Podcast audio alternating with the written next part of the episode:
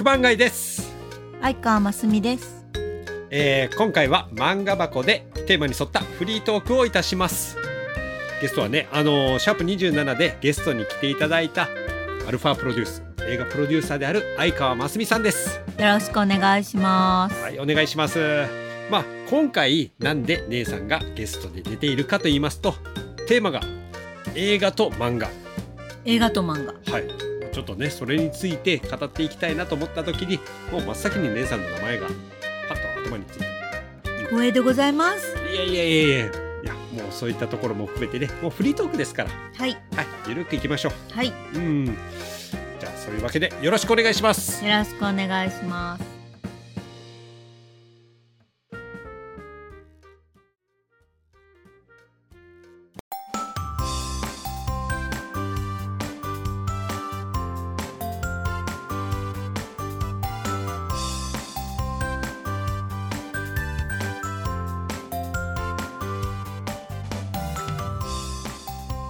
福岡から漫画の魅力や情報を発信するポッドキャスト番組満腹ラジオのお時間です。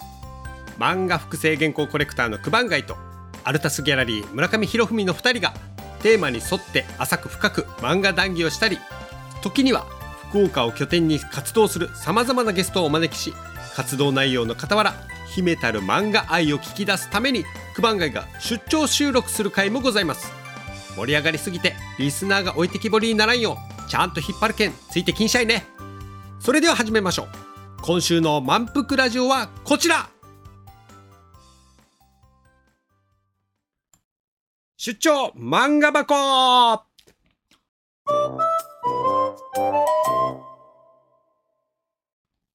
さて今回はオープニングでも言いました。映画と漫画をテーマに福岡映画と特に密な関係にあるアルファプロデュースの映画プロデューサーである相川真澄さんをゲストに迎えてトークをいたします。まあね、あのー今回姉さんがね、働いてるこのアルファプロデュースの会社にて、はい、私、九番街が出張しております。出張漫画箱っていうのね。そう、あのー外ロケするとき、外ロケっていうか、外に出て、ね、するときは出張。出張九番街イーツの時もあります。あーあ、クバンがいいつね。はい。ああ。ウーバーイーツをもじって、なるほど、九番街なる。ほど。そして九番街イーツ。考えるね。そうです、そうです。な 言葉遊びは大好きです。はいまあ、ようこそ、アルファプロデュースへ。はい、初めましてですもんね。はい、そうですね。はいあらあららそう、ここにね、可愛いゲストもいらっしゃるんですよ。今そっちに行きましたね。はい。あの、猫ちゃんのスケと言います。スケくん。はいスケくんが。スケくんもゲストに迎えて、もしかしたら泣いてくれるかもしれません。はい。まあ、あの、えっと、いろんな漫画がうん。ここにはあります。そう。ちょっとま今、あ、あるんですけど、はいはい。あるんですけど、うんまあでもいろいろ持ち込んでくださったようで。いやいやいや、もうこちらはね、今回そのテーマが映画と漫画ということもあってですね。うんうん。そうだなそう。僕からは、その、やっぱ映画っぽいなと思うような漫画とかですね。まあ、そういったものも紹介したいと思いますし。はい。映画っぽい漫画、うん。例えば。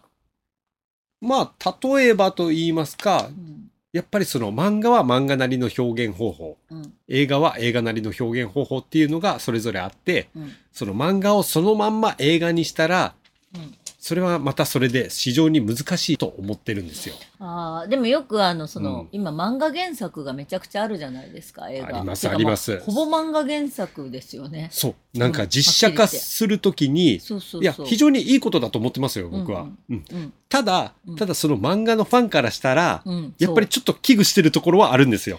まあ実写見て、うん。原作よりは良かったですなんていう人はほぼファンにはいないと思うんで。まあ、基本的にやっぱそういう危惧してる内容が原作をぶち壊すキャスあそうト、そうそうシナリオオリジナル設定。そう。あうんとはなんか、なんだろう、もう、ある意味もう原作と全く違ってしまっている話とかもありますよね。あ、もうそうそうそう。うんそもそもそもがもう、え、これはもう違う話でしょうみたいなのもありますよね。やっぱりもう尺というものがありましうんて、あその時間の中でちゃんとその伝えたいものうんっていうになると、オリジナルキャラをこう作んなくちゃいけないとかオリジナルストーリーを出さなくちゃいけないとか、あるんですよ。ね。まあ映画をやってるんですけど、うんまあ漫画も大好きなのうで、ん。どちらかというと、うん漫画の実写は好きじゃない。好きじゃない。ない派。好きじゃない派っていうか、うん。漫画の実写しなくてもいいんじゃないかっては思ってます。あまあまあ、まあ。のいろいろな事情ちょっと置いといて。まあまあそうですね、うん一一やっぱ漫画ファンからしたらそうそうそこまでして実写化しなくてもいいんじゃないかっていう。そう。漫画をうん。アニメ化は、うん。あの分からなくはなくて、はいはいはい、まあ、そこにもいろいろファンの方はこうご,、ね、語弊がいろいろいろいろあると思いますけど、うん。アニメ化はまあまあわかるけど、ん。実写にする必要あるのかなと。であ私実写にした時点でうん。もう別物と思ってるんですよ。あしなくていいとも思ってるし、うん。じゃあ腹が立つかったらそうではなくて、うん、例えばそのえっと漫画の「ルパン三世と」はいはい。漫画ね紙面ね、うんはいはい、とアニメの「ルパン三世と」うん。実写の「ルパン三世と」うんあと、邦画じゃない洋画の方のルパン三世あるんだっけ？もうもう全て違うものだと思っていっぱいありまますね、うん。もう強いてあげればなんかもう 3D というかうん、立体アニメみたたいになってるルパン三世ありましたよね。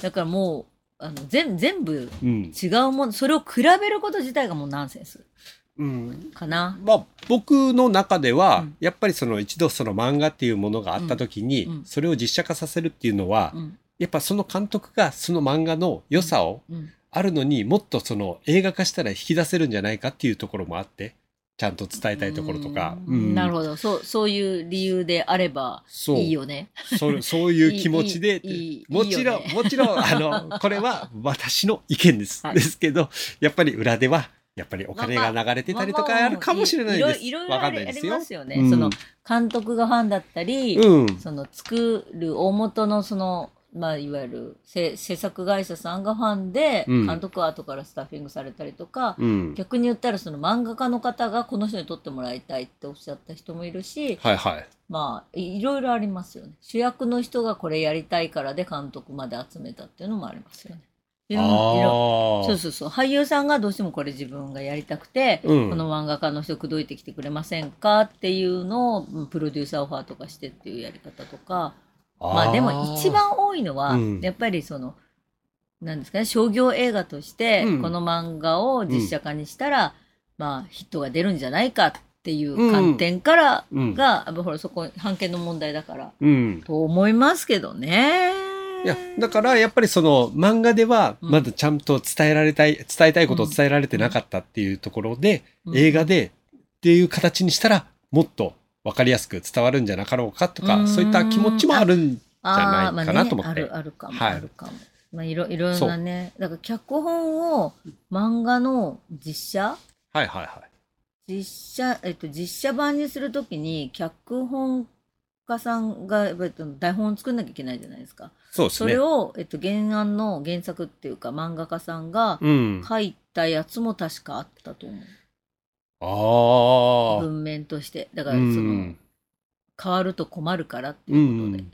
もう監修とかも必ず入ってるし、あと逆に言ったらもう全て実写の場合はもう任せますって言って、うんあの漫画と違うものになっても構いませんっていう方もいますよね。まあ、ハリウッド映画がそんな感じですよ。ま日本の漫画を。か買い取っ買い取あの版権のあれ、かのなんか買い取っちゃったり、そう 3, 三年期間ぐらいで買うのかななんかいろいろあるみたい。なんか権利の関係でしょ。もうそう権利のなると。権利の関係ですね。うんでそのえっと時うにんちょっと変えるよとか、うなんかいろいろするよとかいじくるよとかいうのも契約書にちゃんと載せてるし、はあ、はあはあはあ、まあ、あの、姉さん立場的にはい言っていいところまで言ってください。で別そんな、に悪ないんか、ことはまあ、ないけど。深い、深いところとか、なんか、暴露するようなところは言わなくてもいいですよ。ああいやいや別にその悪悪いことはない。悪いことはないですか悪ね。いことはない。誰の悪口でもないので。いやいや、まあ、まそうであますあ、けどね。け契約大事ですからね。うん。そうですね。そうんただまあ、僕の中ではう、んやっぱりその漫画と映画っていうのは、うん。うん、お互いまあ、似て非なるものっていう認識ではいます。うんうんうん。っていうのも、やっぱりその、漫画では音とかが出ないじゃないですか。はいはいはい。ううんん。だからそういった部分では、例えば、あの、映画とかだったら、うんまあ、アクションとかそういううんなんか人間離れしたようなものを使うときって、どうしてもその CG やらワイヤーとか使ったりするときに、うんちょっと違和感があったりするじゃないですか。まあそうだよね。漫画っていうのはそのあたりっていうのはもう全然当たり前のようにフィクションとして捉えられてるから、ううんんうんリアルにすればするほどやっぱそういったものっていうのがうん映画の方が逆に難しくなったりするんじゃなかろうかと思いま難しす。難しいと思いますよ。うんあの、はっきり言って。うんで、今、CG がすごいやっぱりこれだけ出てきたから、うんそれでいろんなねうん実写化ができてるわけうだ、んだからむ昔実写化したのはすごいと思うけどあの小説とかを、まあそうですよね。そもそも漫画がそんなにねうん。メジャーじゃない頃は小説が原作今も小説原作ありますけど、うん。実写してるわけじゃないですか。うん。でその中にはドラマ的なお話であれば、まあそんなにねうん。その木をてらったことはやらなくていいけど、うん。ちょっと不思議なお話とかだと、はまあ、ファンタスティック系とかいわゆるまあ SF 系い。だとうん。すると、ちょっとねいろんなことやらないと無理だよね。でやっぱりもう最終的に CG に頼らざるを得ないところもあるじゃないですか。まあ現現代はね、うん昔だともうそれを無理やり人間の手でいろいろやってたわけで。いやーそれ考えると本当すごいなと思いますけどハリウッド。映画とかすごいと思う。うん、いやだからまあ当時のねうんあのー実写化された映画とかを、うんまたまあここ最近になってからまた作り直したりとかっていうケースとかもあるんじゃないかのか。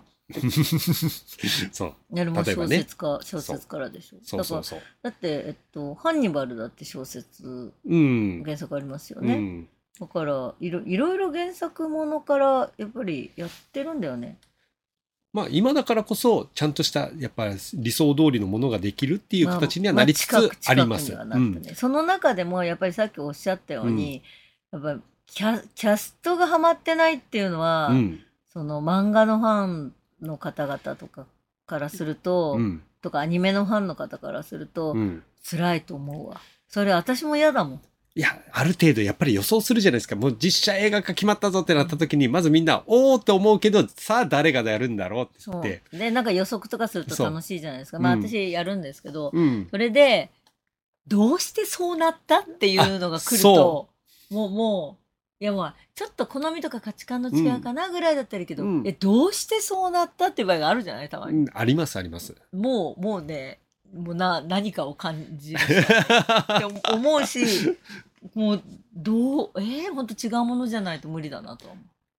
だってただでさえ漫画のキャラになりきるためには多少なんかコスプレ感とかにもなっちゃうじゃないですか。そうですそうです、うん、そう出さないぐらいやっぱ世界観とかもしっかりできてるんだったらいいんですけどやっぱそこが難しいところであってうん実写化の、まああともちろんね、うん。演技力もないと映画として成り立たないんで。そうですそうです。そうだからなんだ逆に言ったらじゃあ映画でうん。漫画げ漫画とかアニメ原作で、うん。まあ、漫漫画でいいんですけどその映画の実写であこれはピシャリだったなっていうのはあんの？あその漫画原作を映画にした時に、うん。ああまあでも最近ですけど、うん。うんもう普通にあの「ルローニケンシン」とかう、ん。うん銀魂とかはちゃんとあの原作を意識した作品作り。銀、玉はうん、ピシャリかもね。だからああの合ってるね、うん、あの辺りとかはすごいなと思って、確かに、うん、でもか。でもちゃんとそのね設定の要素とかオリジナル要素とかも入ってるんですけど、うん。なんやかんややっぱ賞賛の嵐だったっていう話ですので銀玉はうんなんか成功してる気がする。どのキャラも当てはまってたんですよ。まあそういいなと思った、うん、全然全然いいよね。あれの後ろのエンドロールにちゃんとキャスティングでお名前が載ってらっしゃるんで、え？えな載ってるじゃん？キャスティングディレクターっていうのは,、はいはだからあれはあの人はすごいなと思う。もん他の映画でもなんかその人のはあんま外してないと思う。ああそうですよみんな映ね。画のエンドロールいろいろ見て見てくださいそうそっか。けそうですよね。姉さんそういうところにやっぱこう名前とかをやっぱ見てしまういますもんね。もちろん、うん。あ昔から見る。あの、うん。別にこの職業の前からうん。基本的にエンドロールまでの最後まで全部うん。あの明るくなるまで映画館はちゃんと出ません。ものに対して失礼よ、ま、漫画もだって最後までちゃんと読む最後のあの付録でついてるうん。よくわかんない4コマまで読むちゃんと読む。あでもちょっと気になることがあったんですけど、ああいう映画のはい。キャスティングってそのもうもちろんその姉さんがやってる仕事的な部分で、この人いいよいいよみたいなキャスティングしてるうん、人だけが選んでるわけではないんでしょ？オーディションやら何やらとかもやってるんで基本的にキャスティングのお仕事っていうのが、うん。ちょちょっとあのいろいろぼやっとなってるんですけど、はいはい。日本の業界だと、うん。何やるかっていうと映画の場合は、うん。監督がいらっしゃるじゃないですか。はいはい。で監督が例えば主役こういう子がいいって話うんが出てくるのがまず1パターン。2パターン的に主役誰々を使いたい。あね。はい。がその子ダメなら誰誰誰って3候補ぐらい、うんうんあったらまずその人たちをうん口説いてギャラ交渉したりいろいろする仕事なんですよ。うんうんで決まってなくてこういう人探してきてくださいって言ったらそれを探すのも仕事なんですよ。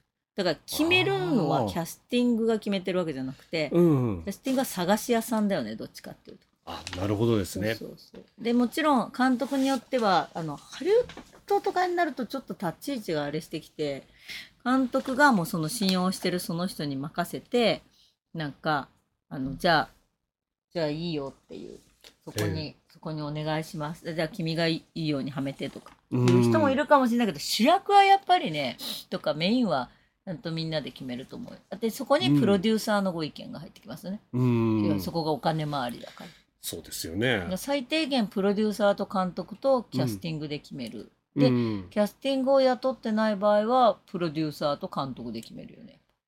はあ。一人では絶対決めれないです、人は。まあやっぱりね銀玉ぐらいになるとものすごい数のやっぱりいろ演者さん、いろんね、な人たちで俳優さんいらっしゃい意ますし。見とかいろいろなもので決めたんだと思うよ、うん、わかんないけどどういう経経緯では。でもあんまりいやでも見ないから。ねあれに関しては僕はもうどのキャラもぴったりハマってたかうんら、私も思った。面白かっうわた。すごいなと思って。うん。あそっかそこか。なるほどね。いや。今ね逆に、うん。あの先に映画作ってその映画を漫画にしたりとか小説にしたりっていうやり方うん。も、あのちらほらあるあるんですよ。まあヒヒットした映画とかがねああなるほどですね。そう。そうそうそう。ああなるほど。うん大抵まあそういうのってほらメディアミックス戦略で映画とあの漫画っていうのを同時にこうスタートさせるっていうそうそうそういうの大手のがやり方があったりとか、うんあの今なんだっけ LINE LINE コミック？ああはいライン漫画。はいはい。LINE 漫画でやスーパーサピエンス連載されてるけど、はいはい。今ちょっと休憩中かな？はい。あれはあの堤幸彦監督が、はい。えっともう撮り終えたんですけどの漫画家ですもんね。だから同同時進行でやるっていう企画でスーパーサピエンスで堤幸彦監督主役はだってあれだもん福岡の俳優の高橋義成君が抜擢されまして。あ。そうです。吉成くん？そうです。あらうちうちのそうなの？ちの映画の「夜を越える旅」の主役でもあり。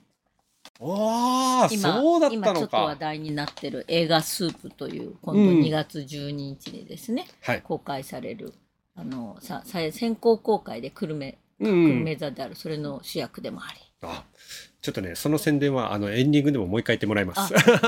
すいません。いえいえいえ。だからそういう方法もあるよね、なんか漫画と映画っていうのはすごいやっぱりなんだろうご近所さんなんでしょうね。そうですね、いうん。や僕は本当あの最最初にも言ったうん。やっぱりほらねそれぞれの良さがあって、うんうん。ねお互いこうやって映画化することになってその相乗効果が生まれるっていうことも考えてましたけど、うん。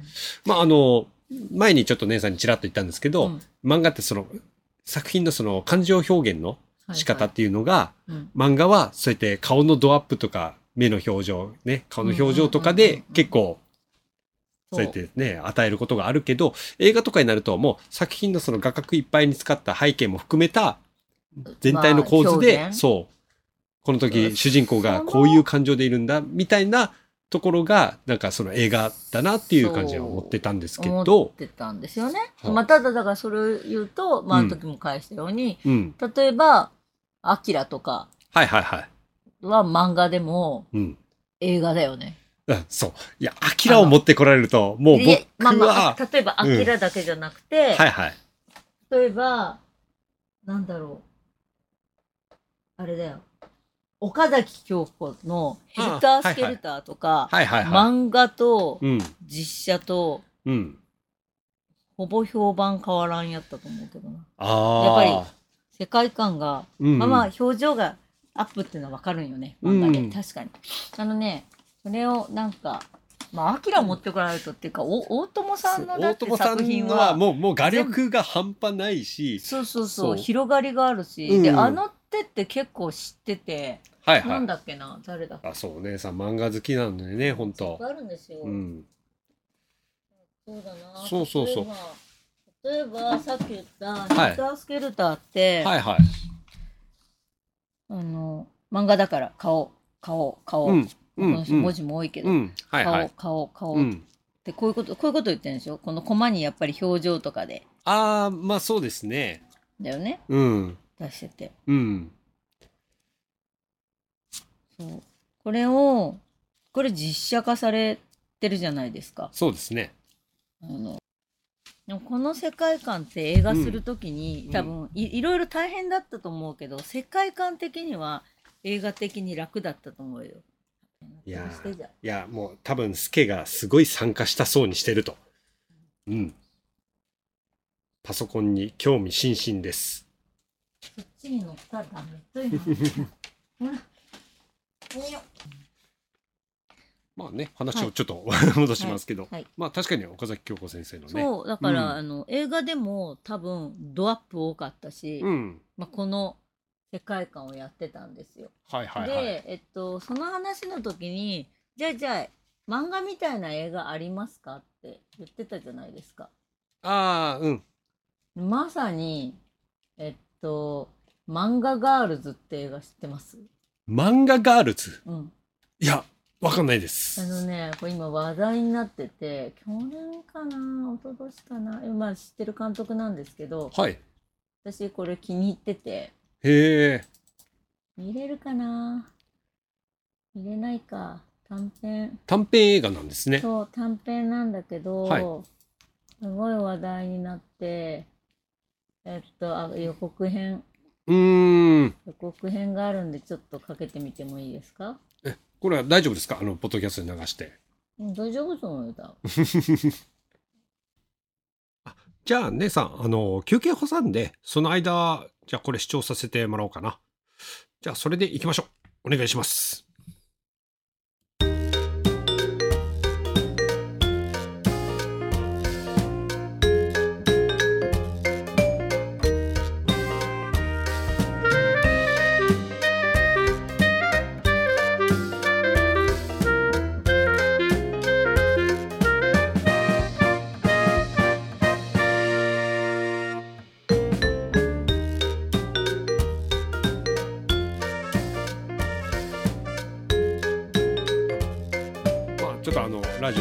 聞きの皆さんもあの、まあ、どんな感じかと言いますともう普通に漫画のようにストーリーが始まって女子高生かな。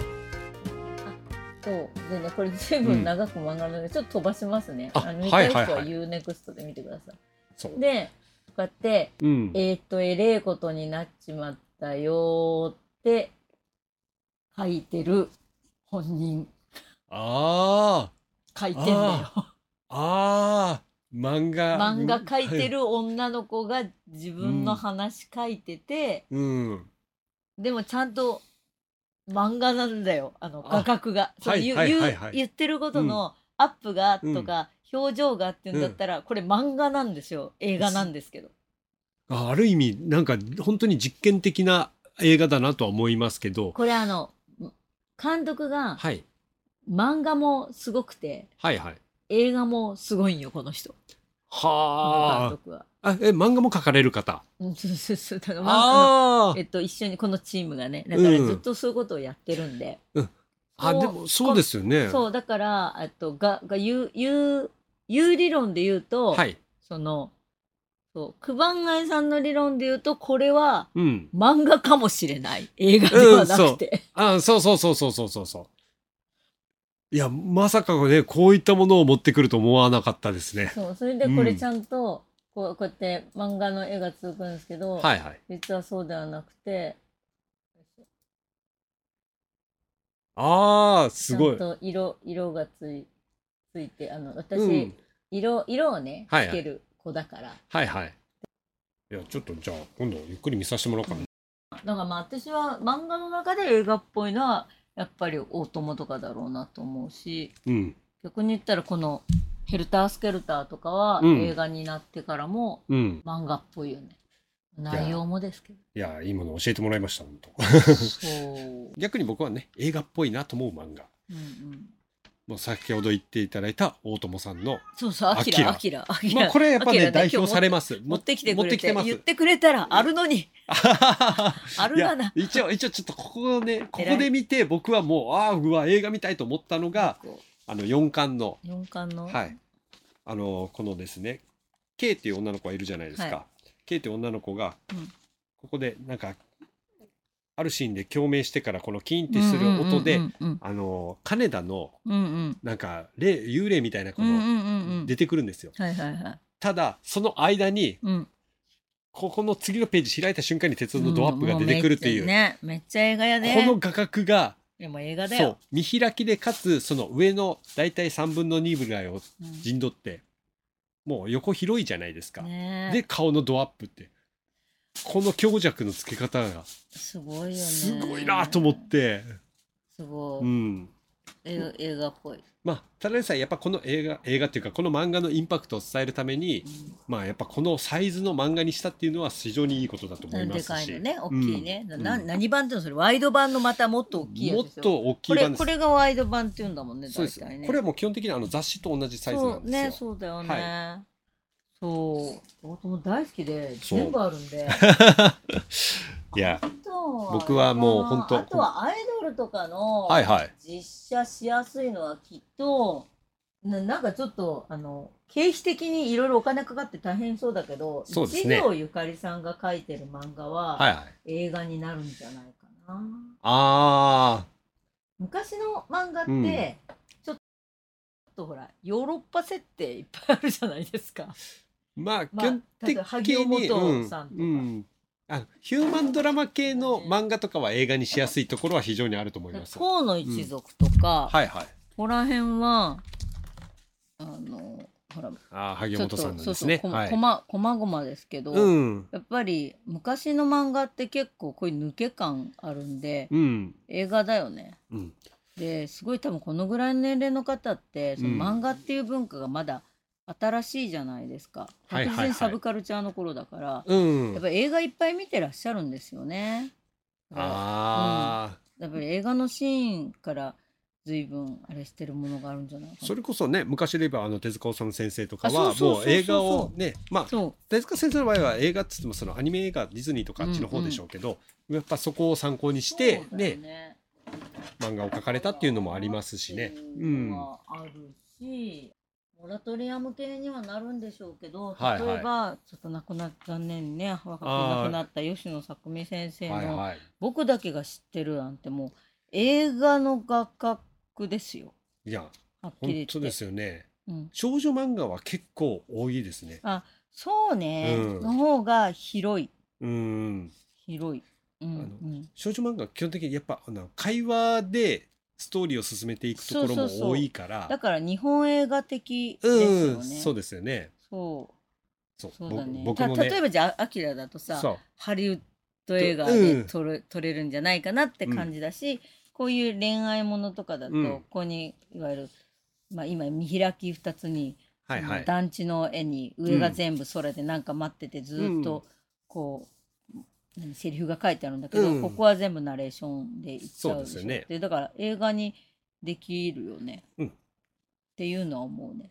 だからあの少女漫画とか昔の少女漫画とかを今全然映画化しても、できる。うん、その時代設定さえちゃんとうんね、まあ今の風に合わせてもできるんじゃなかろうかとも思いますしね。少年漫画の方がやっぱ漫画っぽいのかな、そうやって考えると。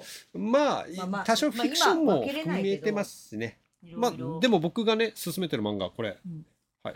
ちょっともう一つ進めるとすると、松本太陽先生の「東京日頃」っていう。松本太陽さんだ。いやこの漫画読んだ時にえやっぱりねピンポンとか鉄痕キンクリートとかがすごくねイメージされる方が多いんですけど、そうね、うん。有名なのはやっぱピンポンでしょ？はい、あピンのポンも面白かったもんね。え映画どうでした？ピンポン最高でした。ピンポンはさああれもそうだ。漫画を映画化して成功した一つだと思ってそうよ。でしかもます。あれはほら配役が、ぴったりでしたね。いやもうほんあのもう挙げるとすれば もう3人あのね久保塚洋介と新田と、うんあとあの中村獅童、うん。うん、あの3人がぴったりすぎてでまあねあの時からまた今も全てかご活躍のね、うん。方々ですごいよね。やっぱりあの残るね俳優さん窪塚さん引っ張り出してきたのはあれだよね堤幸彦監督のうん。池袋ウエストゲートパークああ、そうですよね。IWGP ですから、まああそこら辺でバーンって火がついてるから、うん。そうそういう意味ではまたこれドラマになっちゃうとちょっと映画と漫画と今度ドラマの話なんかまた違うんですけどね。そうですよね。窪塚さんは一回一緒にやりたいよね映画。なんかやっぱりもうオーラが全然違うなって思いますもん。ううんでもか彼に絡める俳優さんが大変だよ。まあ大変でしょうね。東京日頃はまだ話戻しますけど東京日頃はもう漫画編集者の方が主人公で、まあへえその定年間近のですね。えー読みたい。そうでいろんなもっとその売れてた頃の漫画家さんとかにコンタクト取って自分で新しいやっぱ漫画を漫画雑誌を作ろうかっていう動きをする話なんですけどうんただそういうもう会話一つ一つのやり方。もう本当に必要のない会話とかあるじゃないですか日常における。うんうん。そういったところもちゃんとコマの中に取り入れててうんうん。この漫画からもう感じられるのがそれこそもう山田洋次監督のうん。作りそうな方がそういった人の温かさとかうんうんうん。あと生活音うんうん。会話全てにおいて漫画から聞こえそうな感じなんですよ。なるほどね、うん。生活音が聞こえそうな漫画こういうとことかね。そうですそうです。ん。なるほどなるほど。でカメラワークとかも非常にいいからこんな角度から撮るのっていうのが映画っぽいなっていうのが僕の中のイメージです。うん。もうこれ全3巻でもう終わってます。え読みたい、あもうぜひぜひ読んでください。うん読もう。今読もう。そしてね最後あのちょっと3つ進めたかったうちの最後なんですけど、藤本つ樹先生ってわかりますか？他に何書いてます？チェンソーマン。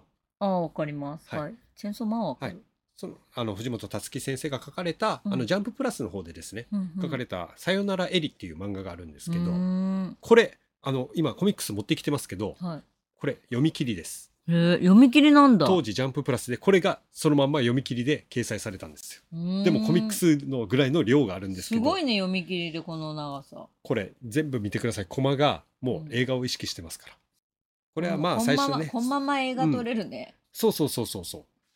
まあもともとその辰木先生がすごくやっぱ B 級映画とか大好きな人だから。映画の話しかも、主人公の男の子がお母さんが亡くなるっていうのをうん。お母さんから依頼されてまずその映画を撮るっていうお母さんの人生を。映画好きな人ですかこの人は、そう。でそれを撮ったんだけど、主人公の自分のその癖が出てうん。最後、うん。そのお話っていうか、うん。ドキュメンタリームービー自体をうん、爆発させるというオチで終わらせるという。うち言っちゃったんだよいやいやこれそういうところから始まるんですよ。あ始まるのね、お涙ちょうだいの話かと思ったら全然そういう映画の作り方をしたからみんなからソース感食らったりとか。ああまあまあまあまあまあ、うん。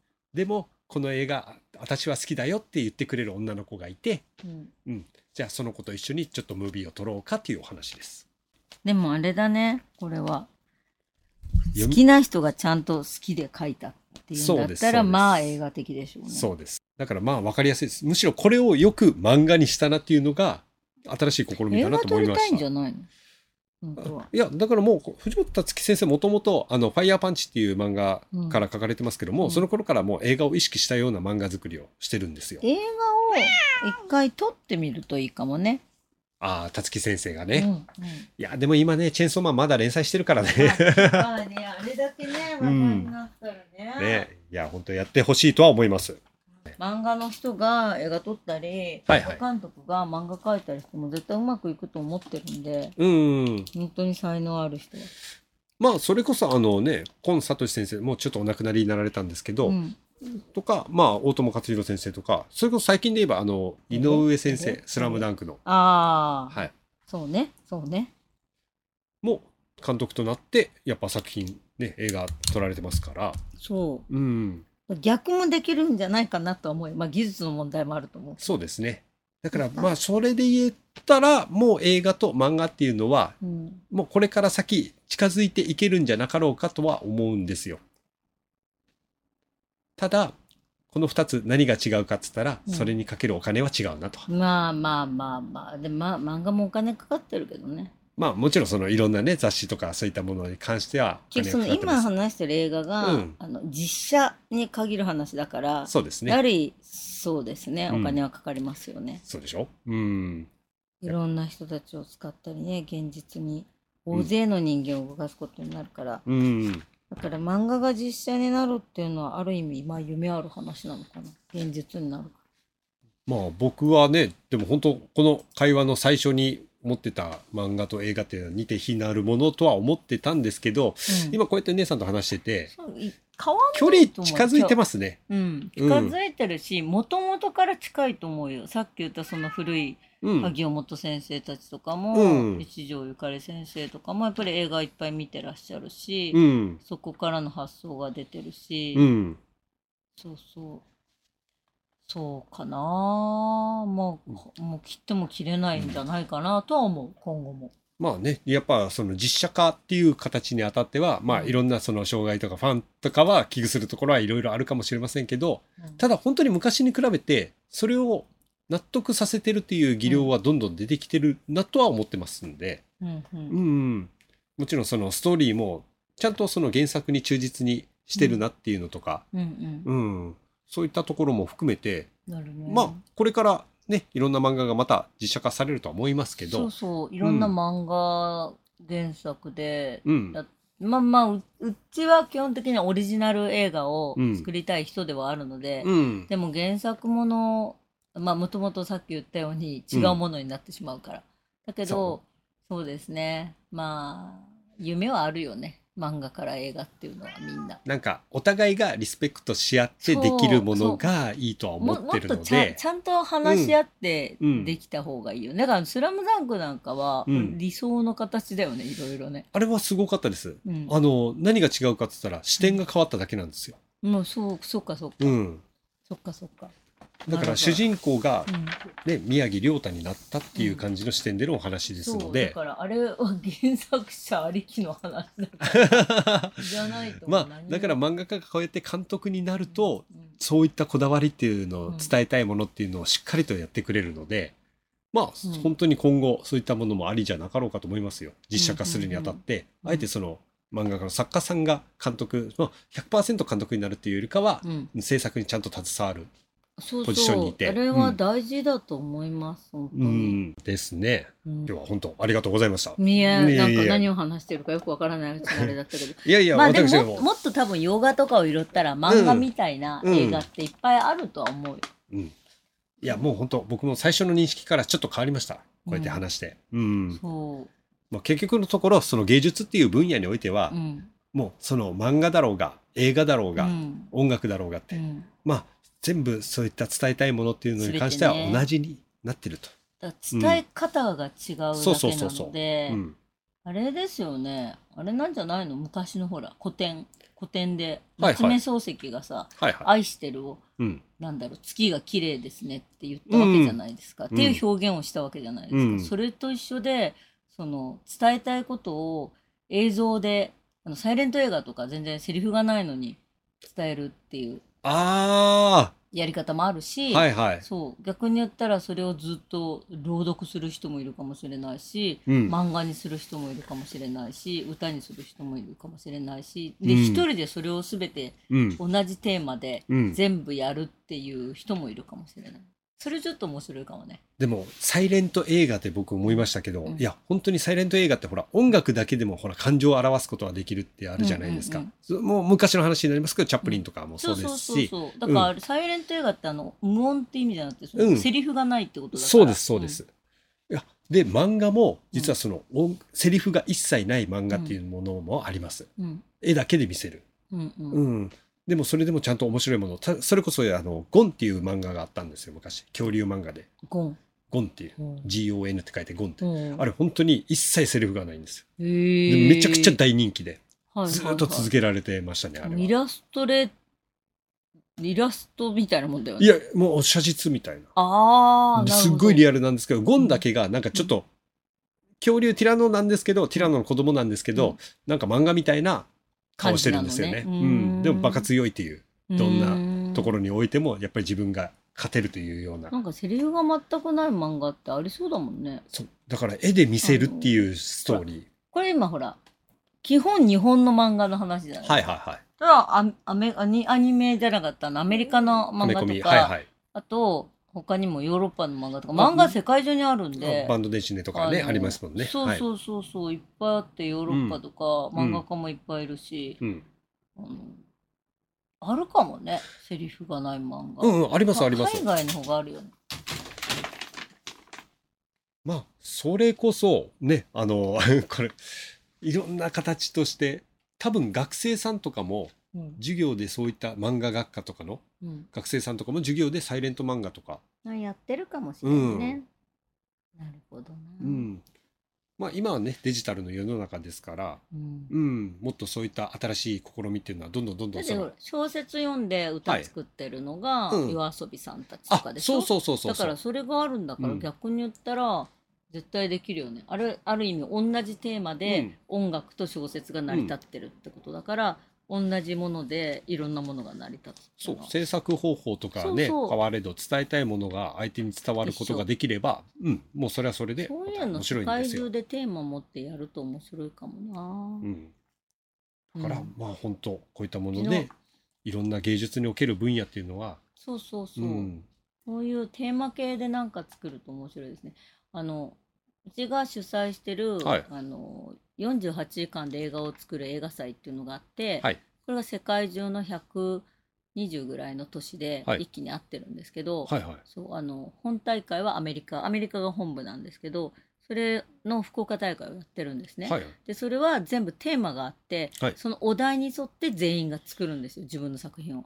だからある意味基準がそのお題。うんでまあ、ジャンルとかをくじ引いたりとかいろいろ他にもルールあるんだけど、だうんからそれと同じようにあの何か一つのテーマとか、はい。そういうお題を決めた上で、うん。漫画家とうん。映画と、うん。音楽と、うん。小説とあとなんだろういっぱいあるじゃないですか建築とか。ありますそれでやると面白いかもね。うん。いやだこれちょっとやってみたいな。いやそれぞれの分野でね、もうミックスさせて、同じものを、うん。同じテーマをそれぞれの分野が出して、うん。やるっていうあの商商業的なメディアミックスではなくて、はいはい。そういう本当にみんなで活動としてそういう大会面白いな。うんもうメディアミックスというよりかは、まあ、ある意味これは挑戦じゃないですか。あそうですそうです、うんそうですそれなんかやってみると面白いよね。うんなんかね福岡で声かけるとやるっていうクリエイターいそうだねい。やぜひぜひもうちょっと僕も僕も何かできることがあれば、ね本当だよね。はいお願いします。そうしましょう。はいはい。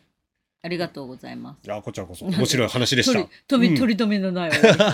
まあ漫画と映画ということでしたけどね。閉ままあらない終わり方。いやいやいやもうこれからも仲良くやっていきましょうという締めで、いいじゃないですか。好き走り回ってる。いや今日はスケがすごい元気なんだけど、はいうんいや今日初めましてだよねスケ。そう興奮してるんよ、なんかそ違う機会があるからそう実はこの彼彼でいいのかな？彼ですうん彼はね映画の俳優さんもやっている猫ちゃんなんです。そうなんです。はい。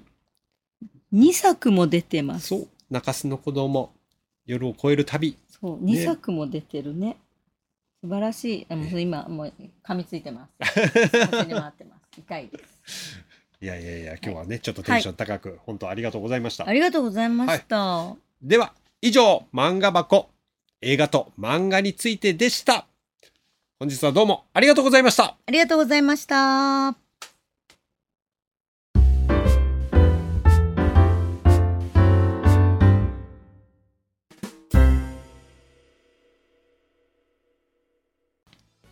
エンディングのお時間です。いや姉さん今日はちょっと長々とありがとうございました。ねこちらこそありがとうございました。ちょっと面白いおすすめの漫画もうん。教えていただいたので、いやぜひぜひちょっと読んでください。あ今度持っていきますよ。あのこれ全3巻ね東京日頃とか、うんはい、あり東ますし。京日頃読みたい。はいもうぜひぜひ。はい。まあちょうどねあの中洲の子供が始まる時にね姉さん手を骨折しちゃって。骨折しましたね。よようやく最近か、はい。完治したのかな？6月の末頃うにん。骨折をしまして、右手首をですね。すべてぼっきり。そして、この前の1月の11日にそこに入ってた、あの骨くっつけるためのプレートとネジを全部外してきたのであとはうん。まあ、この手術の傷が治っていくだけ。です長かったっすね。まあまあまあでも半年だもん。ねまあいやーそっか。もうもう骨折をしないように。骨折ってやっぱいやそんなにかかるもんなんですね。かかるんじゃないの？うん。まあね今年はほら皆さんあれでしょ。僕と同じように行動力を掲げていたじゃないですか。今年ですか、はい。今年はちょっと初心に戻って、はい。ちゃんとやる。なんかちゃんとやるとかなんて言えばいいのかな。もうとにかくまずとにかく初心に戻ります。まあまあね。でもややっぱりもういろいろ動くと思いますので。まあまあね。ねまあもうます。本当ね怪我とか病気とかにはお気をつけください。はいありがとうございはいますまあそして今後もはい私はい。よろしくお願いします、はい、こちらこそ。何の話？何の話？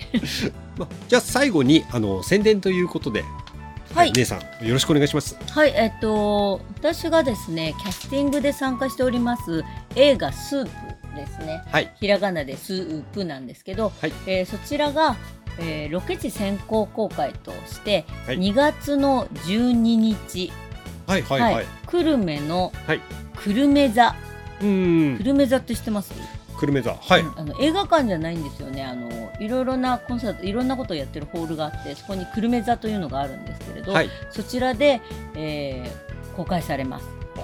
そうなんですねはい、で主演がですね、うん。あの私たちの映画の、まあ、映画「夜を越えるたび」の主演もしていただいた高橋義成君。はい。そして、えーまあ、ダブル主演にもなるのかな。あの我らが福岡の陣内孝則様が出演しております。出た。もう、はい。福岡の顔ですよ。はい、そしてまああの、えー HKT48 のはい。豊永亜希ちゃんも出てくださっておりまして他いろいろなですね俳優の皆さんが出てくださってるんですけど、うん。はい、こちらがあの先行公開として、うん。そしてなんとゲストではい。舞台挨拶ではい。陣内さんいらっしゃいます。うわそうなんですか。そして豊永亜希ちゃんもいらっしゃいまおおすでもちろん主演高橋義成もいます。うわ豪華すぎる。はい。あとこれにあの実は光ママが出てますそうなんですか？はい。あら。でも光ママはん。光ママとしてではなくてちゃんと、あの男性として出てます。あちゃんと俳優デビューしてます。あはいそうなの、い。一応あの光るママがどういった方かわからない方のためにあと。えなんてはい。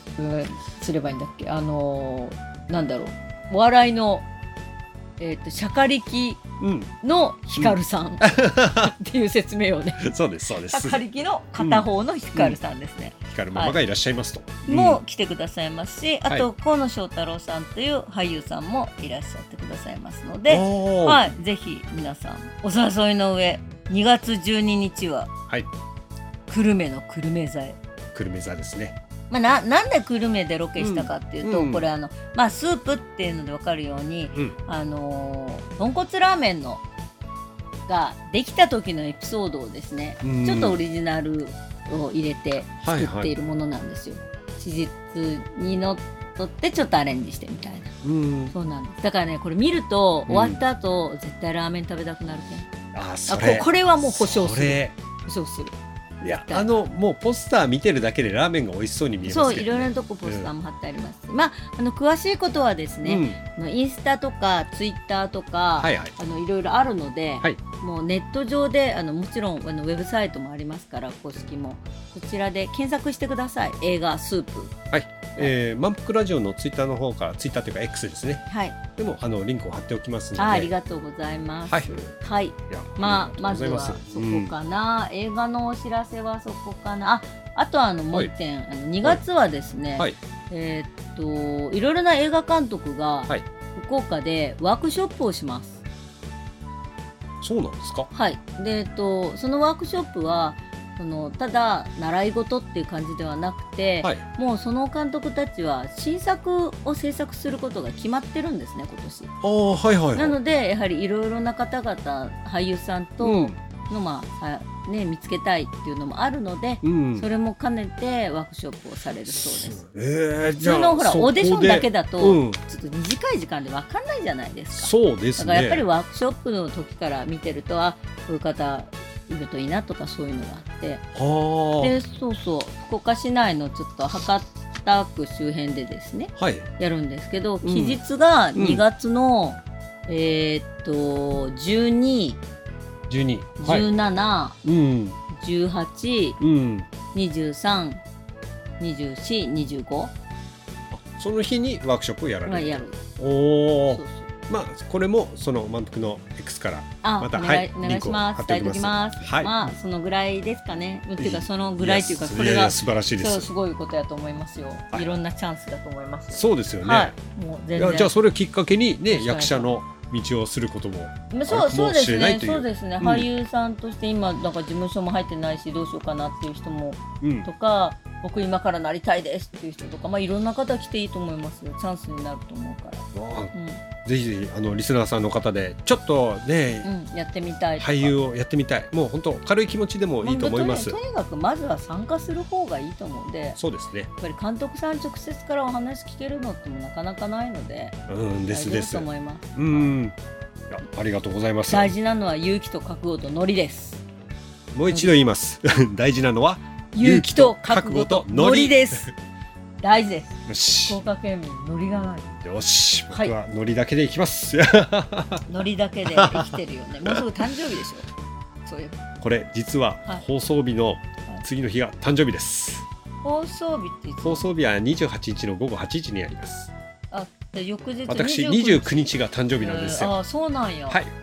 じゃあ放送今今もう誕生日来てるんだそうです。そういうことか。そうそうそうそう、えーあありがとうございます。いやまさかここで言われるとは思いませんでした。